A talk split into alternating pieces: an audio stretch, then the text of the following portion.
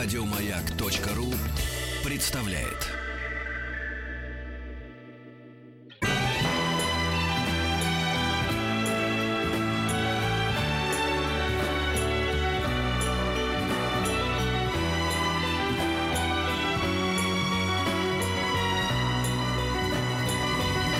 Спутник кинозрителя.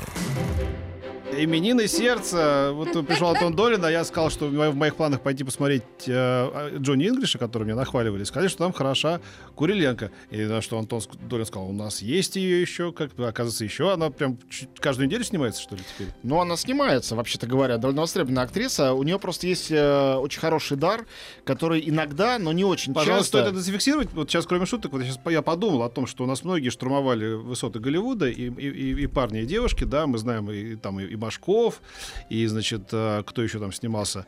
А, ну, Хабецкий там совсем маленькую получился Ну роль, да, да. да. А потом Юлия Снегири, кто-то еще там, у кого- у кого-то... Ну, пожалуй, Куриленко, надо признать, э, наиболее удачный из всех. Ну да, э, ну у Ходченкова была хорошая роль, был этот Росомаха, там действительно была одна из главных ролей, прям в блокбастере настоящем. э, Ну, пока на этом и все. Там, может Ну, быть, пока что да. А Ну, вот у, у. Куриленко уже как-то с Бонда пошла это, это какая-то карьера. Да, она молодец. э, У нее есть, я вот не договорил, у нее есть э, способность, кроме того, что она очень эффектная девушка, а, она может играть в комедиях. Она может быть в комедиях и может быть смешной. Тут она очень смешная в этом Джонни Инглише. Ну, быть смешнее, чем Роуэн Аткинсон не может никто. Как бы это... Ну, и не надо. апри- И не надо, да. Ну, он, он действительно, у нее даже и внешность Это, знаешь, я смешная. вспоминал, хотя- рассказывал э, Басилашвили, когда они снимали «Осенний марафон» с э, Данелия, и вот уже вот эта сцена, они стали отыгрывать э, с, гениальную эту сцену с э, э, Леоновым, Э, Раз пошел дубль, два, потом, значит, Данелия отвез, говорит, слушай, говорит, э, я тебя прошу, не пытайся его переиграть, ты его не переиграешь, а главное, у тебя весь фильм, а у него только там эти три минуты, дай ему как бы, да, вот. Я расслабился, и все у нас сложилось как-то. Очень важное замечание режиссерское, да. Это правда. Ну, Данелли тончайший режиссер, он все понимает, и уж с точки зрения кастинга у него никогда в жизни не было просчетов, даже в его поздних не самых удачных картинах. Всегда знал, кого и как снимать. В общем, друзья, я хочу начать сегодняшний эфир с того, чтобы повиниться. Я чувствую свою вину очень остро, но я не знаю даже, как ее скупить. Я не Ты вступил посмотрел... в Компартию? что ли? Нет, да, за это как венец гордиться нужно своим значком Вышел членским. Компартии. Да, вот, примерно. Нет, я не партийный во всех смыслах слова. А. А, Я не посмотрел новый фильм Сарика Андреасяна с Дмитрием Нагиевым в главной роли. Я уверен, что Ну, это пошли д- петь. До должен был свидания. быть... э, Есть песня, ставим Да, песню, да. на этом заканчиваем. Длинную песню Да. на час. Длинную, да, прощальную. Но я чём. расскажу про что. Он вслед за авторами фильма с Шварценеггером, последствия назывался, э, в своем фильме «Непрощенный» рассказал историю Виталия Калоева.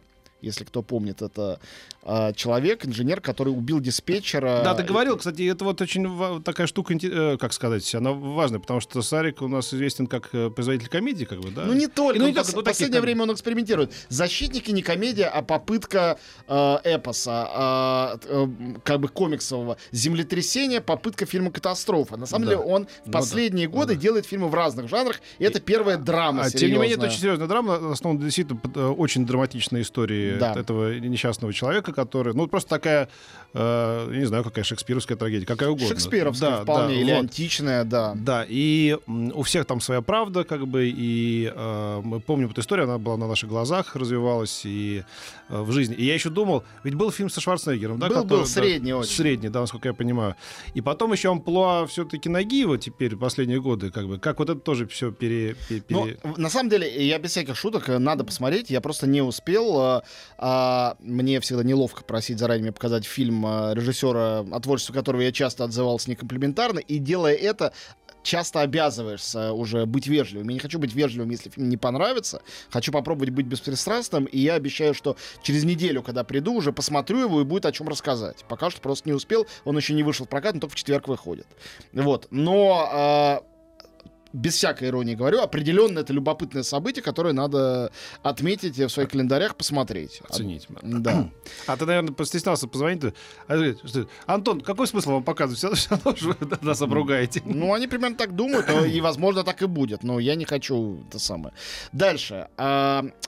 Еще один фильм, который я не посмотрел, э, но я думаю, он будет интересным. Это тоже, мне кажется, тот случай, когда просто огульно его хвалить или ругать невозможно, потому что это эксперимент. Э, называется «Тайна дома с часами».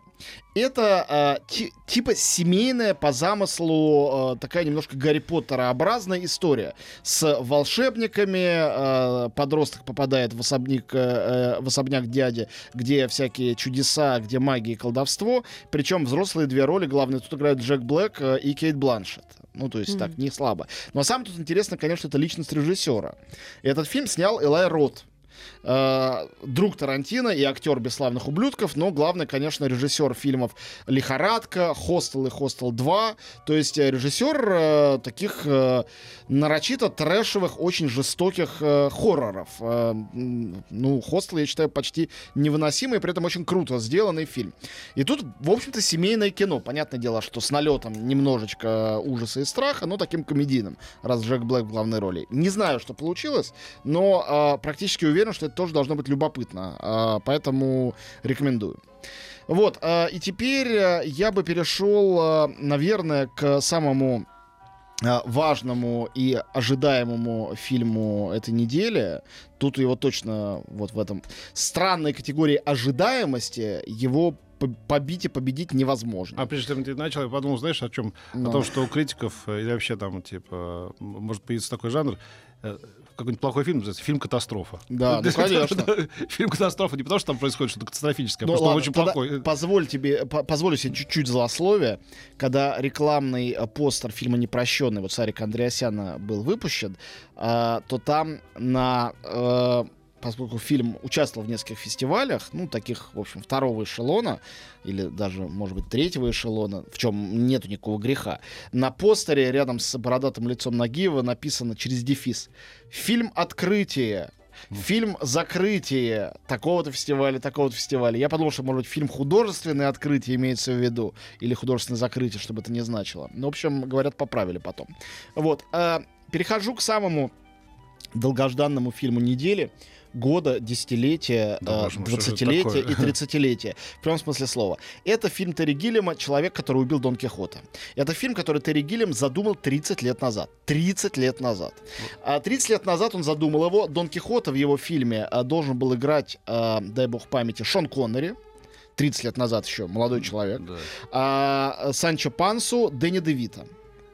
За 30 лет а, в ролях а, Дон Кихота э, всячески, ну, нельзя сказать, что себя пробовали, но э, хотели себя попробовать огромное количество других артистов, не все это пережили. Вот, кстати, это может быть фильм катастрофа, несмотря на все ожидания. Ну, в каком-то смысле слова это и есть фильм катастрофа. Я сейчас к этому перейду. Давай я чуть расскажу предысторию, она правда интересная. Это тот случай, когда предыстория не э, пустой треп. А ты прежде скажи, ты посмотрел его или нет? Ну, конечно, посмотрел. А. Сейчас расскажу. Вот, э, Шон Коннери, Майкл Пейлин, товарищ по Монти Пайтон э, для Терри Гиллема, Джон Хёрт, э, великолепный, Роберт Дювал и Жан Рошфор, ныне покойный. Э, который... Джон Хёрт ныне покойный. Да, э, Джон Хёрт ныне покойный. Рошфор даже начал сниматься. Вот, э, и потом э, у него был какая-то травма, по перелом, и сорвались съемки. Об этом сняли документальный фильм очень интересный, как Терри Гиллем снимал фильм, да не снял. Деньги пропадали несколько раз, с продюсерами было много конфликтов, продюсеры менялись. На роль Санчо Панса пробовались Юин Макгрегор, Джонни Депп и я сказал про Дэнни Девита, с которого все началось. В общем, конечно, сценарий переписывался раз пять. Действительно, 30 лет работы над фильмом. И это любимый фильм, э, э, любимый проект э, Терри Гиллиама, любимый фильм, не знаю. Э, то есть он не хотел никак отказываться от этого. Я даже помню, когда я его лет пять назад интервьюировал в Венеции, и в очередной момент, в очередной раз тот фильм был в моменте какого-то абсолютно безнадежного заброшенности. Я говорю, ну вы все еще собираетесь Дон Кихот своего снимать? Он сказал, обязательно. Просто Просто еще не знаю ни что там будет, ни кто будет играть, но обязательно сделаю. Давайте микроперерыв, и я продолжу.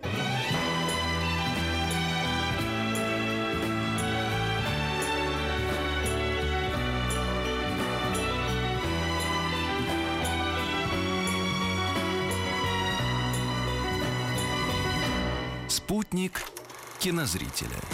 Вот, возвращаемся к Терри Гиллюму и его э, Дон Кихоту. Человек, который убил Дон Кихот, называется фильм. В общем, э, в конечном счете э, в картине в главных ролях оказались э, в роли Санчо Панса, но сейчас я объясню, это особенно Санчо Панса, он тут главный герой. Адам Драйвер, э, который сейчас вышел просто в самые топовые артисты. Через неделю выйдет великолепный фильм, вот, вот тебе, Петь, надо обязательно посмотреть, «Черный клановец» Спайка Ли, где он во второй главной Да, роли да, да, шикарно играет. Ну, он очень хороший артист. Мой товарищ был на премьере в, э, в Лос-Анджелесе, и пообщался даже со Спайком Ли, и говорит, что это очень прикольно. Это один из лучших фильмов лет за 15, не знаю, за очень долгие Смешно, годы. что Спайк Ли вышел, а там ну, вся элита Голливуда сидит, там, значит, ну, понятно, там какие-то приглашенные люди. Он вышел и сказал, «А, белым можно, можно смеяться, я разрешаю, как бы, потому что все как бы напря- напряглись, как, можно ли там, там, там он очень полит, политнекорректный, очень ну да, крайне, да.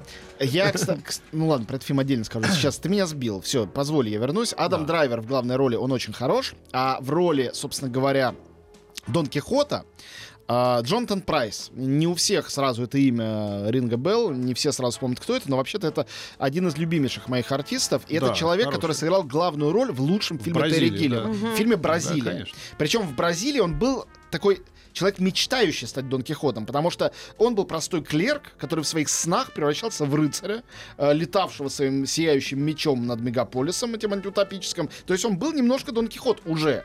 И выбор его сюда, конечно, логичный. Ну, хороший Типа, он актер, он- созрел сейчас прям... Вы видите, до- играл еще много где. Артист прекрасный. Ну, у не- на мой взгляд, у него э, судьба актерская... м, Не- он, он, зас- да. он заслуживал лучшего. Да, да, Хотя это в правда. Бразилии... Вот здесь у него абсолютное, конечно, явление такое сверхцентральное. Значит, о чем эта история?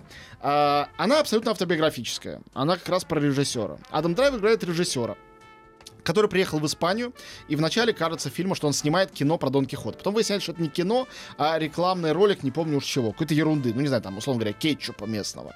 А, потому что это человек, который, Адам Драйвер, а, то есть его персонаж по имени Тоби, это молодой режиссер, который снял артхаузный черно-белый фильм про Дон Кихота, этим прославился, и с тех пор снимает всякую, ну, всякую пургу, всякую Падё- попсу. падёнщину. Да. И он а, а, заискивает перед своим продюсером, его играет Стеллан Скарсгард. В это время, а, значит, а, соблазняет, или она его соблазняет, его красивую девушку, которую играет Ольга Куриленко как раз. А, ну, то есть э, классическая пошлость, все, что происходит с продавшимся художником. Вот. И тут а, откуда-то выплывает DVD, а в этих краях э, далеких в Испании все еще пользуются DVD, с его первым фильмом. Он вспоминает этот фильм и решает проведать, где, тем более, что его поймали вместе с этой любовницей, он решает сбежать со съемочной площадки, заодно проведать своих героев. Прошло 10 лет. И обнаруживается, что э, абсолютно он поломал судьбу девушки, а они это были местные, местные жители, не актеры. Девушка, которая сыграла Дульсинею Табосскую, ее все решили, что она вообще шлюха, и она оттуда уехала, а сейчас она возвращается. И э, поломал судьбу, самое главное, своему Дон Кихоту. Это был башмачник местный, который после фильма абсолютно спятил и решил, что он и есть Дон Кихот. И когда э, на пороге появляется этот Тоби говорит, я ваш режиссер, помните? Тот говорит, Санчо, как давно тебя не было. Наконец-то мы отправляемся в путь. Эта история по своей сценарной структуре больше всего похожа даже не на фильмы Марка Захарова, а, конечно, на сценарии э, и пьесы великого Горина. Григория Горина. Да. Вот это прямо третья часть трилогии, первыми двумя, где является тот самый Мюнхгаузен, дом, который построил Свифт. Вот это вот человек, который убил Дон Кихота. Даже название какое-то горинское. Да, вот этот дом, который построил Свифт, э, человек, который убил Дон Кихота. Похоже.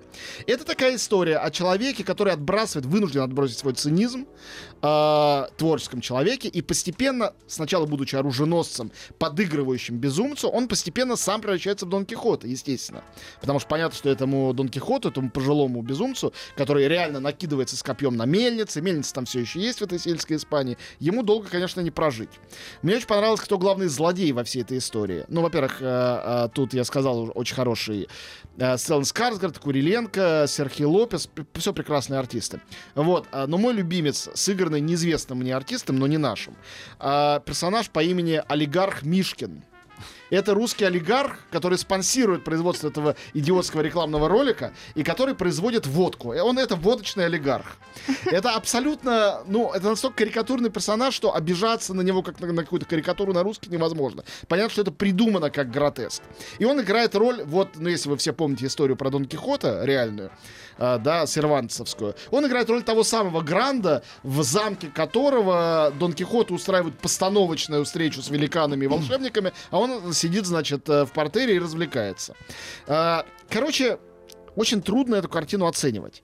С одной стороны, кажется, что это нагромождение какого-то бреда, самоповторяющегося, похожего на и на Бразилию, тут он цитирует огромное количество фильмов, и на Короля Рыбака, и на Монти Пайтон Священный Грааль, разумеется. То есть Терри Гиллиам прошелся по всей своей э, биографии. С другой стороны, это настолько для него личная картина, он до такой степени все свое совершенно искреннее Дон Кихотство сюда вложил. Это настолько антикоммерческий проект, который за 30 лет растерял все, что в нем было коммерчески потенциально привлекательного и для инвесторов, и для зрителей, и для рекламщиков, для кого угодно. Что это превратилось в акт чистого искусства. И как акт чистого искусства, и это вызывает, честно говоря, восхищение. Вот у меня вызвало восхищение. Поэтому э, я не скажу, что это хороший фильм, может быть, даже он плохой. Но он восх... Замечательно. Но, он, но это так, но он Ну, восхитительный. когда 30 лет Так- ты будешь так- делать все уже, забыл, с чего бывает. начинал, да. ну, а, я всегда говорил повторю еще раз. Я предпочту посмотреть а, неудачный фильм гениального человека, чем удачный фильм посредственности. Это случай неудачного фильма гениального или близкого к гениальности человека, но человека, который всю жизнь снимает э, фильмы, даже великолепные фильмы, которые проваливаются, который, у которых всю жизнь превратил в череду таких дон кихотских неудач и даже превратил это в определенный стиль, в определенную какую-то, я не знаю, сколько сейчас лет Гиллиуму, но думаю, за 70 уже. Да. Вот, а, и поэтому если вдруг вы никогда не видели Терри Гиллиама, если вы не знаете, что это за режиссер, если даже 12 обезьян вам ничего не говорят, и страх и ненависть в Лас-Вегасе, если для вас это чужой персонаж, скорее всего, вы этот фильм даже до конца не сможете досмотреть. Но если вы его любите, не обязательно быть фанатом, просто вот вам нравятся какие-то его работы. Я прямо гарантирую, что вы будете смотреть, думать, что какая-то ерунда, а потом у вас защемит сердце, а потом вам станет как-то так хорошо и плохо, и вас заденет за живое. Это прямо гарантия, которую я даю. Поэтому картина «Человек, который убил Дон Кихота», с одной стороны, это такое непонятно что, с другой стороны, это картина, которую действительно нельзя пропустить. Я очень хорошо понимаю Канский фестиваль, который взял его на закрытие фестиваля. Вроде такое неловко в конкурс вставлять, а увенчать фестиваль таким очень здорово. Так что, в общем, человек, который убил Дон Кихота Терри Гиллиама, не пропустите.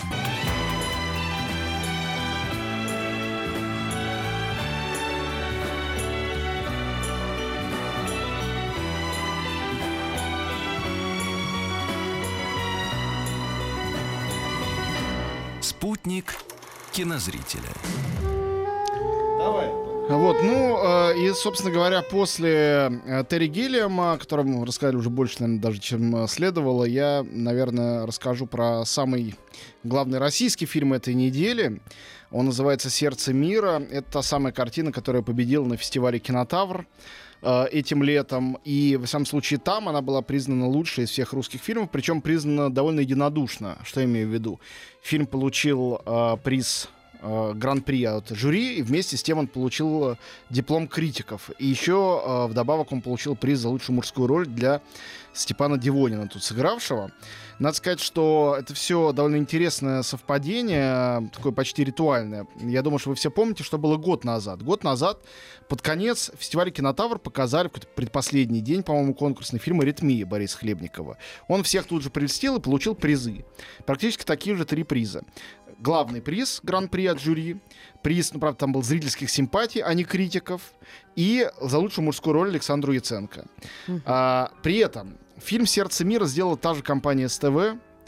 А, в фильме «Аритмия» Наталья Мещанинова писала сценарий, а режиссером был Борис Хлебников, а здесь Наталья Мещанинова режиссер в «Сердце мира», а Борис Хлебников соавтор сценария. И а, кроме этих совпадений, а, это еще и тоже фильм а, про врача, только на этот раз про ветеринара. Ну, на этом все сходства заканчиваются, сразу всех утешу. Это не то, что сиквел аритмии, это другая совершенно картина, вообще не похожая, но э, обстоятельства забавным образом параллельные.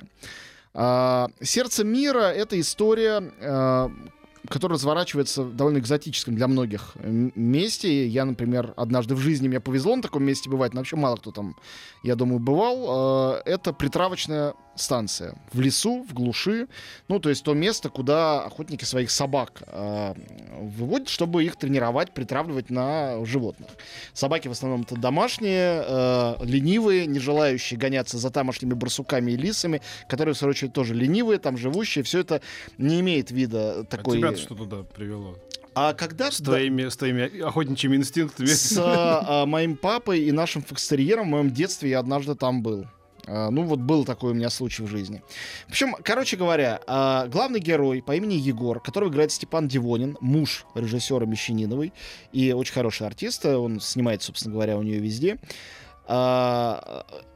Он э, ветеринар, живущий там и сбежавший туда от своей жизни, от проблем, от пьющей матери, э, от одиночества. Ему с животными, как с лисами, так и с собаками, так и с барсуками, вообще спокойнее и лучше, чем с людьми. С людьми, которые живут на этой станции, э, а там есть начальник станции, его дочь, она мать-одиночка, ее сын, школьник, с ними ему вообще сложнее. Ему сложнее с людьми, чем с животными. В этом и есть история этого фильма. Там нету сюжета, там много микросюжетов об этом одиноком, травмированном, невероятно трогательном герое, э, в котором главное не его героическая сила, как полагается, а наоборот, его абсолютная слабость, трогательность, нежность и способность э, этой нежностью поделиться с теми, кто вокруг него, будь то люди или собаки.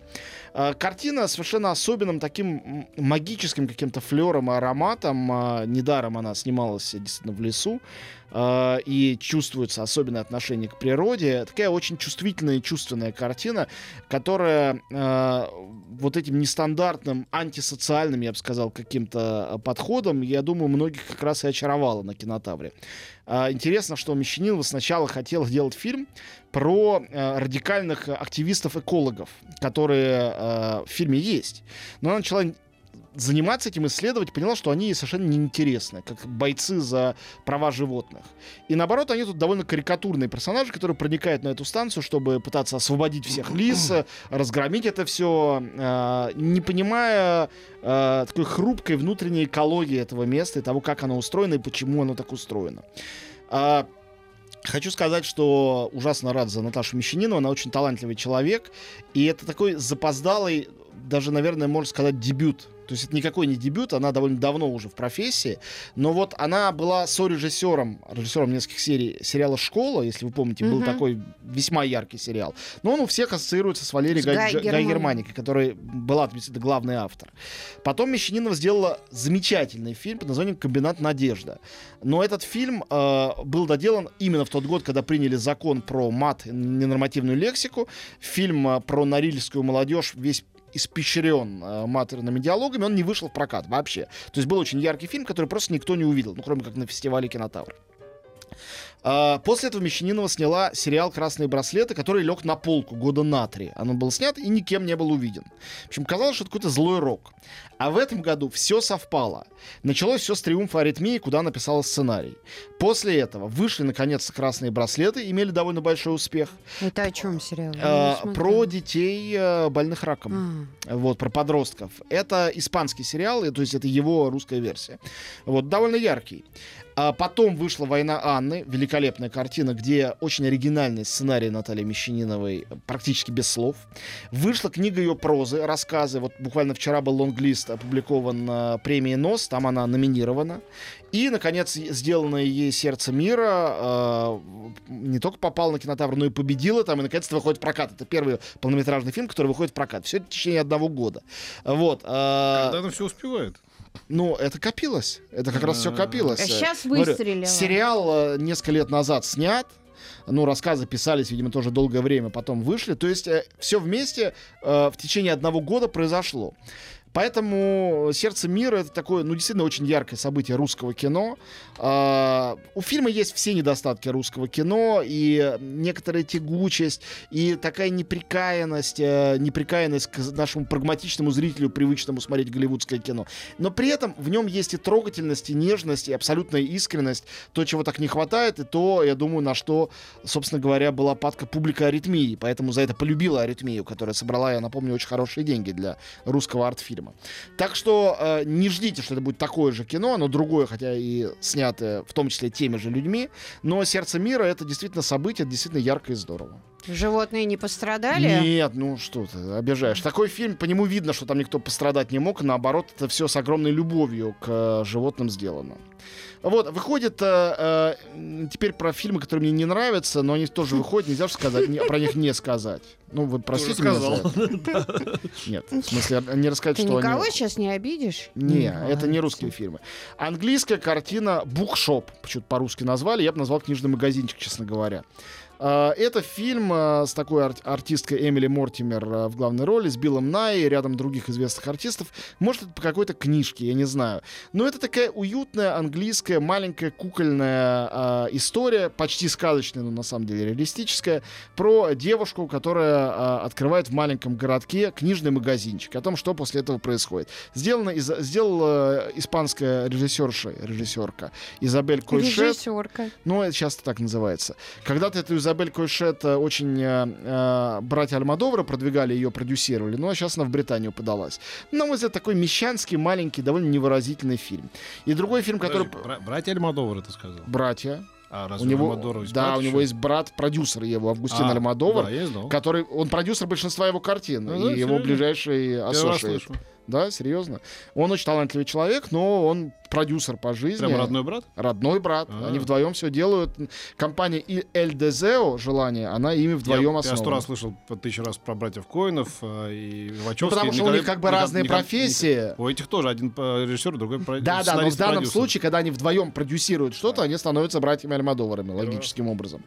Вот. И другой фильм, тоже европейский средний фильм, называется «Три дня с Роми Шнайдер». Если вы фанаты Роми Шнайдер, я знаю, такие люди есть, только что она отметила свое 80-летие, э, посмертно, увы, прекрасная актриса, красавица и все такое. Э, эта картина, э, вот такая странный такой замысел, это экранизация последнего интервью, которое она дала журналу «Штерн». Было такое интервью в 81 году. А, значит, а, очень откровенная о своей семье, о депрессии и прочее. И весь этот черно-белый стильный фильм, а, фильм, в котором Мари Баумер очень похожа на а, а, на, на нее актриса, значит, э, играет э, роль, э, значит, прекра- прекрасной Роми Шнайдер и рассказывает про ее жизнь. Ну, это такая, мне, мне кажется, это такой фетишистский артефакт для фанатов Роми Шнайдер, для тех, для кого это вот священное имя и главная любимейшая актриса. Да, здесь действительно очень похожая актриса. Тут действительно это не биографическое кино, так назвать невозможно. Но вот э, это такой фанатский эпизод из жизни, воспроизведенный полностью. А, зачем это сделано, я, честно говоря, не понял. Кроме того, что это такой э, оммаж, как это говорится, великой женщине. Это было в конкурсе Берлинского фестиваля. Разумеется, там огромное количество фанатов Роми Шнайдер. Они все э, визжали от восторга, говорили, как она похожа, как она прекрасна. И дальше во всех рецензиях начиналось, э, начинались размышления про Роми Шнайдер, про ее гениальность. Я с этим совершенно не спорю. Обожаю фильм «Людвиг», где она снялась, э, и очень была там красиво.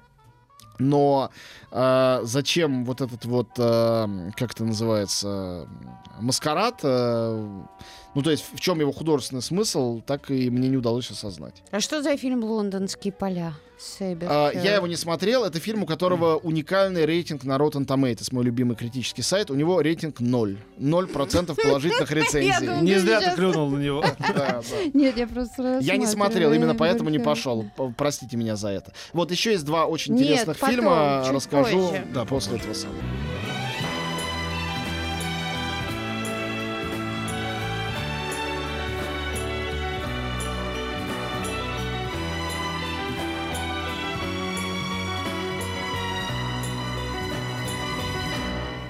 Спутник кинозрителя.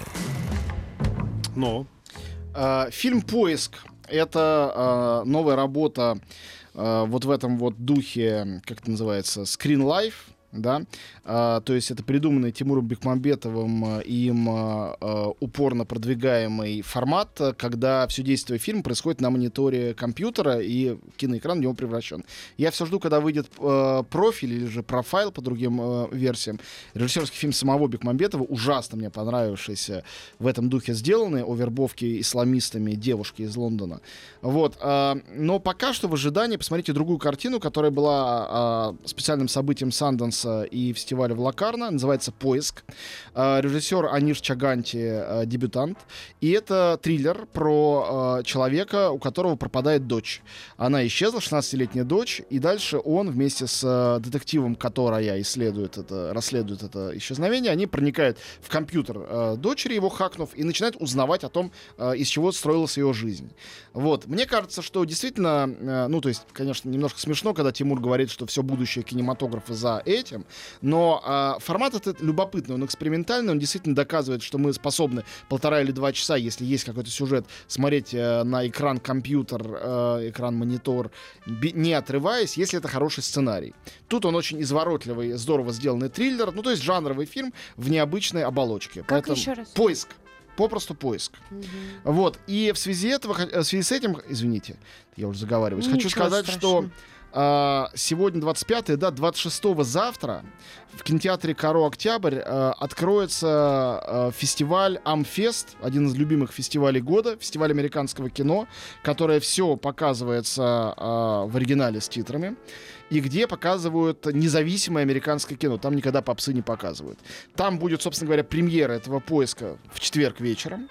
А, откроется все это дело а, завтра в среду фильмом «Звезда родилась». Я про него, по-моему, немножко рассказывал. Это режиссерская Знакомо. работа Брэдли Купера с Леди Гага. На мой взгляд, э, фильм совершенно никчемный, но э, я уверен, что у него будут свои фанаты. Но Ну, это тебя не послушали. Слезливая мелодрама. Да нет, ну это хит. э, Это ремейк знаменитого мюзикла и так далее и Мне уже тому Леди Гага подобное. хватило, чтобы не пойти на него. Вот. Ну, мне надо было его посмотреть. Она расстроилась У- такая. у Юли вообще, говорят, Сноя. Ничего Вот. себе, Фадеев не пришел. Много Ой, я- тогда не надо вообще ни о чем говорить, Так, знаешь. ребята. Тогда и о спорте тоже не говорить никому. А я и не говорю. Так, Здесь все, кончайте Ну, эти там у пере- себя, перебранки, да. не хочу этого больше слышать.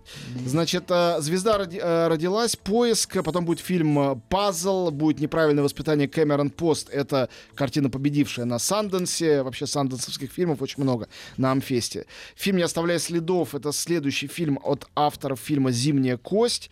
«Голая Джульетта», э, ромком рок-н-ролльный, э, очень прославленный фильм. Я еще его сам не смотрел с Этаном Хоуком. Ну и, в общем, будет огромное количество картин. Фестиваль будет идти, э, вы не поверите, э, до э, конца октября. И будет огромное количество еще картин. Я э, буду к нему, видимо, время от времени возвращаться. Нет другого способа. Сразу о всем рассказать невозможно. Но просто скажу заранее, то, что будет показ культового фильма Донни Дарка в в Хэллоуин, что будут показы ретроспектива Ричарда Линклейтера, будет э, э, отрочество и его знаменитая трилогия перед закатом, перед э, полуднем и перед восходом с Итаном Хоуком тоже и Жюли Дельпи. Вот, э, будет «Дикая жизнь», э, э, дебютная картина Пола Дана. В общем, будет «Черный клановец» в оригинале с титрами в следующий четверг. Много американского прекрасного кино. И напоследок, самое важное, слушайте внимательно. А, не вы, на вас я уже не надеюсь, а а, слушатели нашей радиопередачи. А, ки- кинотеатр музей «Гараж» в рамках фестиваля экспериментального кино привозит э, в Москву редчайшую картину. Это VR-фильм полнометражный, экспериментальный, сделанный Цаем Минлянем, э, гениальным э, тайваньским режиссером, лауреатом э, Золотого э, Льва, Серебряного Медведя и много чего еще. Ну, действительно, невероятно талантливый человек, такой азиатский Антониони, э, который когда-то вызвал восторг у самого Дэвида Линча, тот ему дал приз Венеции. В общем, он сделал фильм VR. То есть вы приходите, надеваете каску на голову и оказываетесь в пространстве, где живет персонаж этого фильма, встречается с разными женщинами, одна из них превращается в рыбу. Это такая сюрреалистическая, сновидческая картина, в мир которой вы попадаете, внутри там оказываетесь. Называется это «Заброшенный». Сеанс, разумеется, ограниченный, и это будет показываться с 29 сентября по 2 октября, 4 дня а, и потом уедет навсегда. Это то, что вы не сможете скачать с торрента или где-то еще легально скачать, то, что вы не сможете посмотреть в обычном кинотеатре. Это VR-проекция, это существует только так. И э, после э, России это поедет в Амстердам, в их знаменитом Ай-музеум это будет показываться. Э, в общем, короче говоря, это тотальный эксклюзив. Э, Это для людей, э, восприимчивых э, к новым технологиям. Можно сказать, что это похоже на 3D, но это значительно более интерактивная и такая для психики сложная и интересная история, чем 3D. При этом это абсолютно артхаусный фильм, то есть это не какой-то аттракцион, но это артхаусный фильм, который очень увлекательный, потому что это опыт, которого, скорее всего, вы никогда не испытывали. Не знаю, вы когда-нибудь вообще VR пробовали на себе? Нет? Ну вот, вот это... Виагру? Нет, Да, пока спасибо, еще нет, нет. Пётр, Не это-. На эту шутку я не буду реагировать, с твоего позволения, никак. Вот. Хотя сама не знаю. Да, хорошо. Ну, Ты тебя- сейчас мощно выстрелил, ты, Петя. Э, по- Послышалось, Виагра. Многие люди сейчас про э, Виагру у своих приемников ухахатываются, Да, я да. уверен. Ну, знаешь, многие, не многие, но если нас слушают по 2 миллиона, может быть, и 200 тысяч ухахатывают. Да, А ну, для меня это аудитория. Есть вероятность, Да. да, но не факт, не сто процентов. Я тебя все Да что пускай даже два, Да, пускай даже два человека, да, посмеются. Но это не я, нет. В общем, короче говоря, э, друзья, э, Одел каску, и ты рыба. да, аб- абсолютно, рыба и человек с рыбой. Рыбу. Фильм заброшенный Цай Миляня в кинотеатре гаража. Сходите, посмотрите. Вы такого точно не видели нигде никогда. Вот, э, Амфест в Каро Октябрь. ну, все, все, главное Скажи, сказал. поиск, какого года фильм? Поиск новый, Да. 18 года. 18-го. Только что вышедший. Мгм. Вот. э, ну, все. Я А если у вас нет возможности пойти надеть каску, хлопните стаканы, тоже почувствуйте себя кем, как Рыбой. Еще выходит, Сосной, еще выходит бо- боевик э, с Киану Ривзом, э, который в оригинале называется «Сайберия», потому что там про американского наемника, который приезжает в Россию за бриллиантами. Спасибо в России его назвали словом «профессионал». Спасибо. Как ему. всегда, Неплохо, да. очень профессионально. Еще больше подкастов на радиомаяк.ру.